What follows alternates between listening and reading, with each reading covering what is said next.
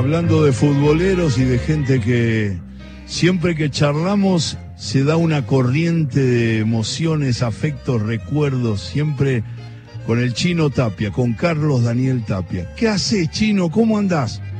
Ale, querido, un placer. Primero saludarte en tu cumple y la verdad que estar en el programa y recién escuchaba a este oyente que se va a acordar por el aniversario de, del lugar, de todo. La verdad que eh, es muy lindo escucharte y cuando la producción me, me pidió si podía estar y, salir al aire con vos y en tu cumpleaños, la verdad que dije, ¿cómo no? ¿Cómo no? Porque sos una persona que no nos vemos muy seguido, pero tengo un afecto enorme por todos los años que hemos vivido y que hemos compartido dentro del fútbol.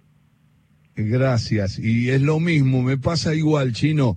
Eh, si yo te digo, eh, haciendo un juego, tomando un cafecito, te digo, primer recuerdo, fútbol, barrio, pelota, familia, amigos, un estadio, eh, jugando vos, ¿cuál es lo primero que te aparece cuando se dice fútbol, infancia, recuerdo? Y me aparece el barrio, me aparece el Club San Miguel, donde yo nací, me crié, eh, cuando se podía ir a un club y, compartir con la familia, la esquina de mi casa, que era un potrero, donde jugábamos los amigos, donde hacíamos los equipos, donde armábamos la bolsita de los papeles para, para salir y pensar que estábamos en una cancha de fútbol, que quién iba a pensar que después cuando uno tenía esos 6, 7 años, después podía estar llegando a debutar en, en una primera división y en un club eh, de primera, ¿no? Entonces, la verdad que son los sueños que, que tenés de, de, la infancia, de la adolescencia y que después las terminás cumpliendo a nivel profesional. Claro, es la voz de Carlos Tapia. Carlitos, eh, tu primer equipo fue River, ¿no? En primera. Así es, sí, sí. Debutaste en un año. Claro, porque debutaste en un año que River después fue campeón con Di Stefano, se estaba yendo la Bruna. En, en, en realidad debuto, debuto con Ángel, una gloria del club y, uh. y realmente una persona que en ese momento me enseñó mucho y bueno, y debuté con también grandes campeones del mundo, porque en ese momento estaba Filiol, Pasarela, Gallego, Tarantini, Luque la verdad, el Beto Alonso, Mostaza, JJ, era un equipo que yo dos años antes alcanzaba la pelota en los partidos y jamás podía pensar que después iba a estar adentro de un vestuario compartiendo con todos esos jugadores que, que tenían una historia, que uno los veía como que eran inalcanzables. Y la verdad que me hicieron debutar en ese año y después en el 81 jugué con Alfredo Di Stefano.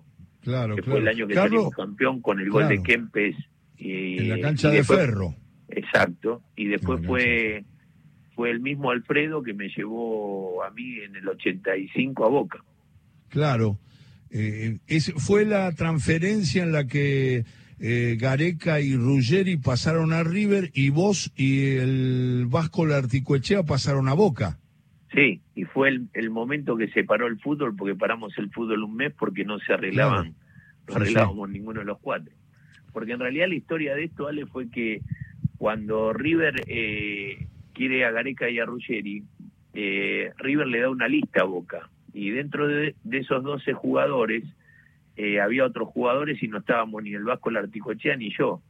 Entonces Alfredo no quiere, no quiere ninguno de esos 12 jugadores y dice, no, yo de esta lista no quiero a nadie, quiero solamente a Tapia y a la Articochea. Y ahí es donde Santilli en su momento nos llama a nosotros para decirnos que la idea no era que nos fuéramos, pero que realmente eh, en esta transferencia Di Stefano pedía por nosotros dos. Eh, estoy hablando con el chino Tapia. Chino, el episodio de que integres el plantel no habiendo jugado, eh, habiendo jugado muy poco, del 86, el Mundial de México, ¿cómo lo vivís en el recuerdo? Cuando charlas, cuando evaluás, porque fuiste uno de los jugadores que Bilardo eligió, para, para eh, lograr el título mundial, esa victoria impresionante después del triunfo del 78 aquí en la Argentina, esa victoria de México con la figura de Diego, pero te tienen el plantel. ¿Cómo lo evalúas personalmente? Mirá, la verdad que yo siempre digo, Ale, soy un agradecido, ¿no? El hecho de haber jugado en los dos equipos más grandes de la Argentina, como fueron River y Boca, salir campeones los dos y tener la posibilidad que en ese año 86, acordate vos que eh, yo tenía como entrenador en Boca al flaco Menotti y Bilardo en la selección. Con todas las diferencias que ellos tenían y todo, yo pensaba que jamás podía llegar a estar compartiendo que Bilardo me podía llegar a elegir. Y la verdad que habiendo tantos jugadores, recordemos que estaba eh, Sabela, estaba Ponce, estaba Borghi, estaba Burruchaga, estaba Bochini, estaba Troviani, estaba yo. Éramos siete o ocho jugadores en la misma posición. Y más sobre todo sabiendo que de pronto jugadores como Troviani, eh, como Sabela, como Ponce habían jugado en el equipo campeón de Bilardo, entonces se hacía difícil, pero yo ese año tuve un año, la verdad, muy bueno en Boca, salí segundo goleador del torneo, del campeonato, y el último día que él va a dar la lista, yo le hago tres goles a Chacarita, un domingo, y el lunes hago tapa del gráfico y ese mismo lunes se daba la lista. Y bueno, y ahí la verdad que fue una alegría inmensa que, sentí de conformar ese plantel con, con nuestro gran capitán que recordaremos todo como, como fue Diego, por lo que representó en ese mundial y lo que logramos. Y, es hoy por hoy que, que el recuerdo más lindo lo, lo pude tener saliendo campeón del mundo, ¿no? Entonces tuve la suerte de jugar el primer partido que fue con, con Corea, que entré por, por Pasculi, y después jugar el partido que para mí fue el más importante de esos siete partidos que tuvimos, que fue con, con Inglaterra por todo lo que nos representó el tema de Malvinas y por la pérdida de, tantos chicos en esa guerra que no se entendió nunca, pero eh, lo vivimos de una manera enorme y, y, hoy es un recuerdo enorme que tengo de ese, de ese mundial, ¿no? Qué locura. Está hablando el chino Tapia, estamos hablando justamente del campeonato del mundo que Argentina logró en el 86. Si tenés que nombrar con una frase o con una definición a los técnicos que tuviste, porque tuviste técnicos destacados que tienen proyección internacional, eh, entonces digo, ¿nos podés hacer un resumen? Y tuviste técnicos que ganaron todo con algunos clubes, y, bueno, nada, y, los tuviste vos y los disfrutaste o los sufriste. ¿Nos podés decir de, de tres, cuatro, cinco más importantes qué pensás de cada uno? Sí, todo, todos fueron importantes. Sale desde la época de River en las inferiores como un Adolfo Pedernero, un Bruno Rodolfi, un Martín Pando, un Ramiro Pérez. Y de ahí a los más grandes de la historia como Ángel Amadeo Labruna, como Alfredo Di Stefano, una, una leyenda, una historia dentro del fútbol mundial y, el fútbol nuestro. Eh, de ahí tuve al Bambino Veira, lo tuve al Toto Lorenzo, que era una, una, una, imagen del, del Boca que todos conocían, lo tuve a, Marito Sanabria, que uno lo, lo, admiraba como jugador. al Pato, Pastoriza lo tuve al Pato Pastoriza, lo tuve a Menotti. Menotti me hizo debutar a mí en la selección mayor en un partido con, con Chile en Mendoza cuando yo tenía 18 años, estaba en la selección juvenil y me llevó a uh. jugar en la selección mayor con, con Filiol, Galvano, Elguín, de Pasarela, Gallego, Maradona, Ramón Díaz. Y ese día uh. entré por Luque ese día entré por Luque que empatamos 2 a 2 con Chile, después me debut en la selección en el año 81, sin saber que después, cinco años después, más tarde iba a estar jugando un mundial.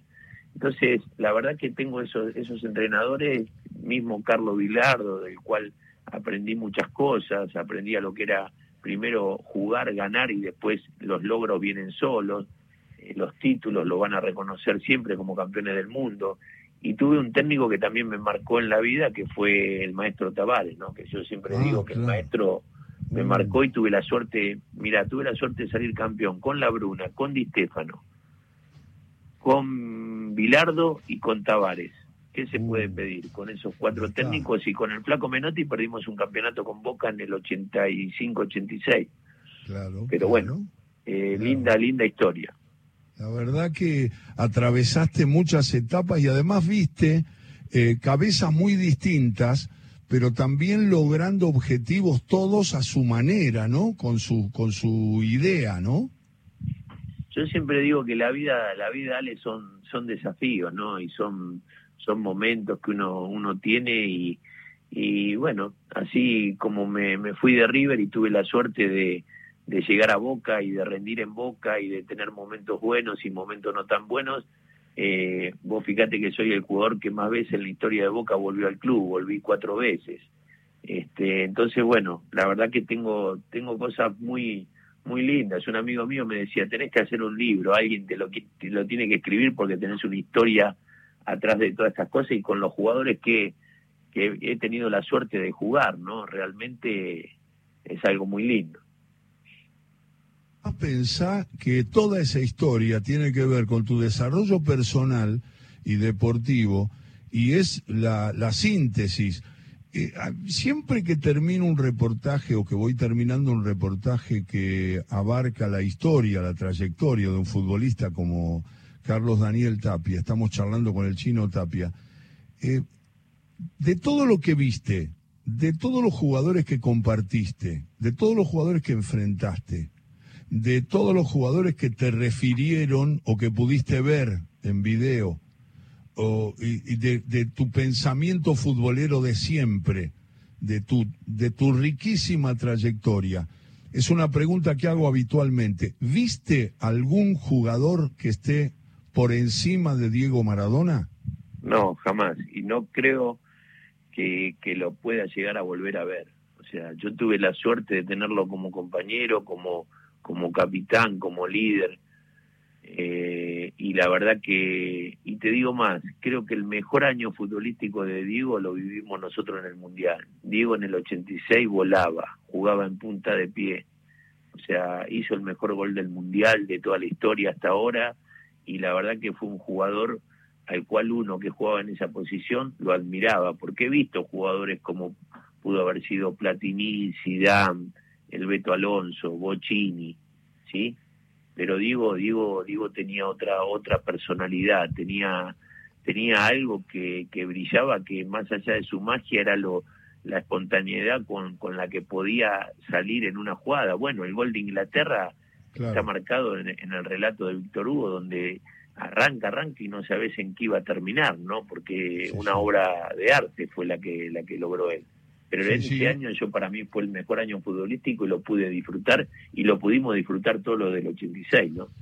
¿Tenés una admiración, Tapia, particular por Bochini o por Alonso? ¿Tenés ahí? Porque yo, yo digo que ahí están ustedes, ¿no?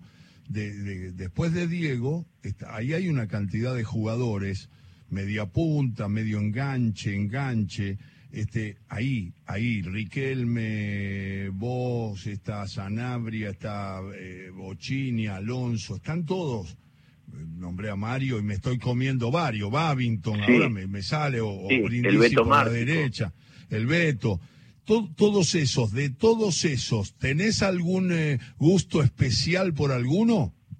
Mira, yo siempre digo que de los grandes, cuando me tocó ser llegar a primera, eh, la admiración que uno tenía, yo la tenía por el, por el Beto Alonso, es más, después de tener esa admiración, compartí habitación con él antes de irme a Boca, estaba en Gessel cuando llegó el Bambino Veira, estábamos juntos en la habitación, o sea, eh, siempre de los grandes uno, uno sabía escucharlos, quería aprender, y, y, la verdad que el Beto para mí marcó marcó una historia dentro del fútbol por lo que era el Bocha mismo sí el Bocha mismo.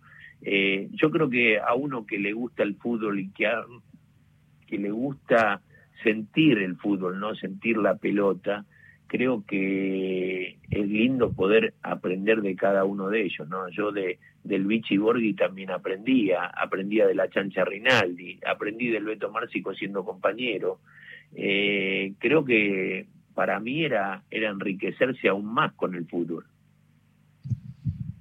Chino, muchas gracias. Es un placer recorrer esos recuerdos futboleros. Me está llamando gente, el Cuervo Larroque me dice que lo de Menotti fue 86-87, un campeonato que después ganó Central, dice. Sí, es así, este porque 85-86 fue, fue con Di Stefano y le mando un abrazo grande al Cuervo, ¿eh? decirle que le mando un abrazo y lo aprecio mucho. Lo está escuchando, seguramente está escuchando. Te mando un abrazo, Chino, y, muchas gracias porque este tramo siempre le damos un particular interés para mucha gente que en todo el país escucha Radio Nacional y todo con afecto, que es un poco recorrer esas historias y esas sensaciones de jugadores que han enriquecido como vos la historia del fútbol. Te mando un abrazo respetuoso de siempre y espero verte pronto. Abrazo, Ale querido, un placer enorme y bueno, y a todos los oyentes, la verdad eh, desearles una, una feliz Navidad, un gran año y esperemos que el año que viene estemos mucho mejor de lo que nos pasó en este año, ¿no? Realmente eh, salir adelante, porque creo que como país tenemos un país muy rico y un país para, para hacer muchas cosas. Así que abrazo grande, Ale querido. Chino, un abrazo, gracias. Carlos Tapia